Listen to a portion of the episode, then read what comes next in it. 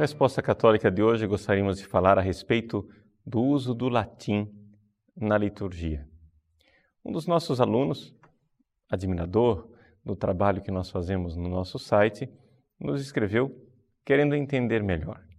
Ele diz o seguinte: Padre Paulo, eu pertenço à renovação carismática católica, vejo que as celebrações litúrgicas e a missa animada na espiritualidade da renovação carismática católica atrai um número imenso de fiéis. E que as outras missas, nem tanto. Por isso, eu não entendo por que é que Padre Paulo fica insistindo nessa história de que nós precisamos voltar para o latim. Se isso não esvaziaria as nossas igrejas, se não é melhor para a evangelização que as pessoas entendam aquilo que está sendo dito na celebração e que louvem a Deus na língua que elas compreendem. Muito bem, eu agradeço em primeiro lugar essa sua pergunta, porque me dá a ocasião de esclarecer melhor não somente o meu pensamento, mas o pensamento da igreja, que é o mais importante. O nosso site não tem por finalidade divulgar uma ideologia do Padre Paulo Ricardo, mas divulgar sim aquilo que realmente a igreja nos ensina nos seus documentos. A primeira coisa que é necessário a gente enfatizar. Não se trata de retornar ao latim. Trata-se de aplicar aquilo que o Concílio Vaticano II realmente nos pediu. O Concílio Vaticano II, na sua Constituição sobre a Sagrada Liturgia, Sacrosanctum Concilium, no número 36, ele diz o seguinte: parágrafo 1 deve-se conservar o uso do latim nos ritos latinos. Então, veja, deve-se conservar. Não se trata aqui de voltar a alguma coisa. Trata-se de continuar algo. Nós precisamos continuar aquilo que a igreja faz e fez durante séculos: usar o latim. Isso foi contemplado no Concílio Vaticano II. Só que as pessoas têm uma ideia equivocada a respeito do Vaticano II. E dizem assim: não, o concílio acabou com o latim na liturgia. Eu acabei de ler para você o concílio. O concílio não acabou com o latim na liturgia. O que é que o concílio fez? Ah, bom, então vamos entender o sentido da reforma. No parágrafo 2, sempre do número 33, 36, se diz o seguinte: Dado, porém, que não raramente o uso da língua vulgar, ou seja, o português no nosso caso, pode revestir-se de grande utilidade para o povo, quer na administração dos sacramentos, quer em outras partes da liturgia, poderá conceder-se à língua vernácula lugar mais amplo. Essa é a reforma litúrgica. Ou seja, não vamos jogar fora o latim, que é uma tradição da igreja, tão antiga, tão boa, tão oportuna, mas vamos dar um lugar amplo para o português, especialmente nas leituras, e admoestações, em algumas orações e cantos, segundo as normas estabelecidas para cada caso nos capítulos seguintes.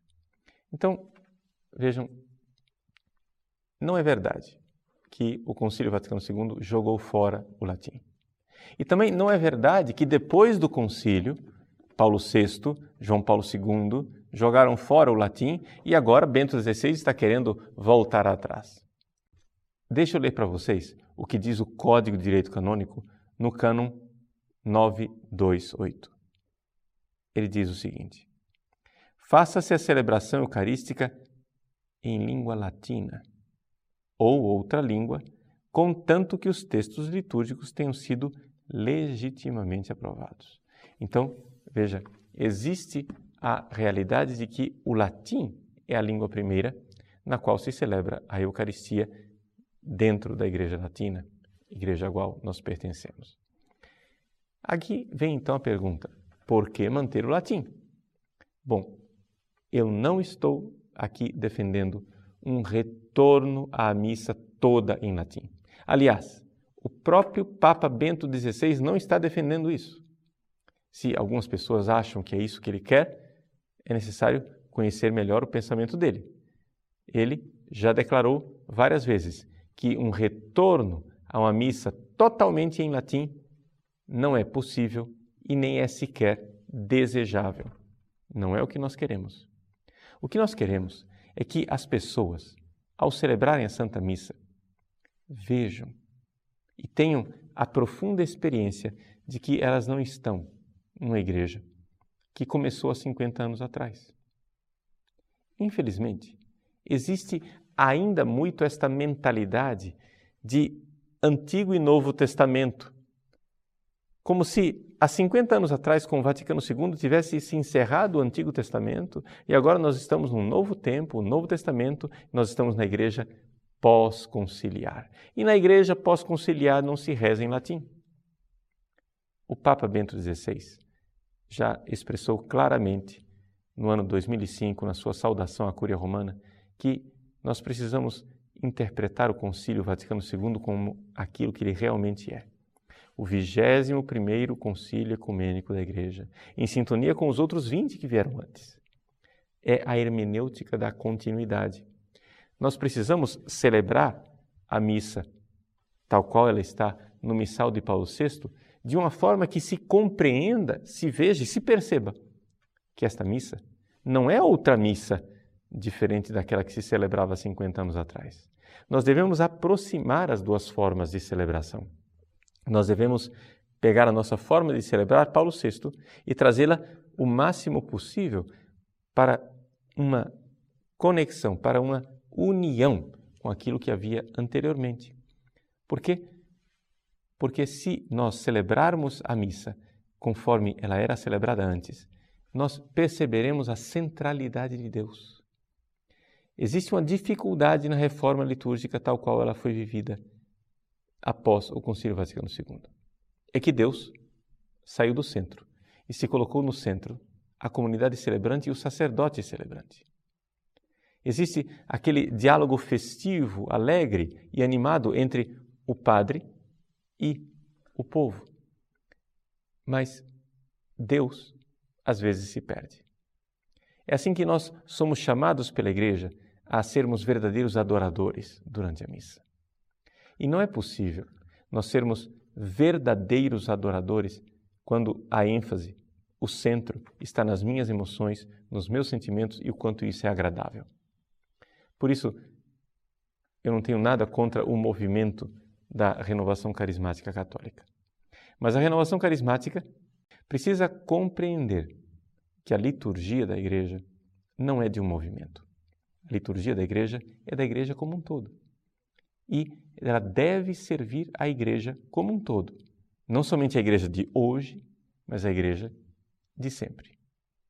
É assim que o homem deve sair do centro. Os meus gostos devem sair do centro. Eu devo então adorar a Deus.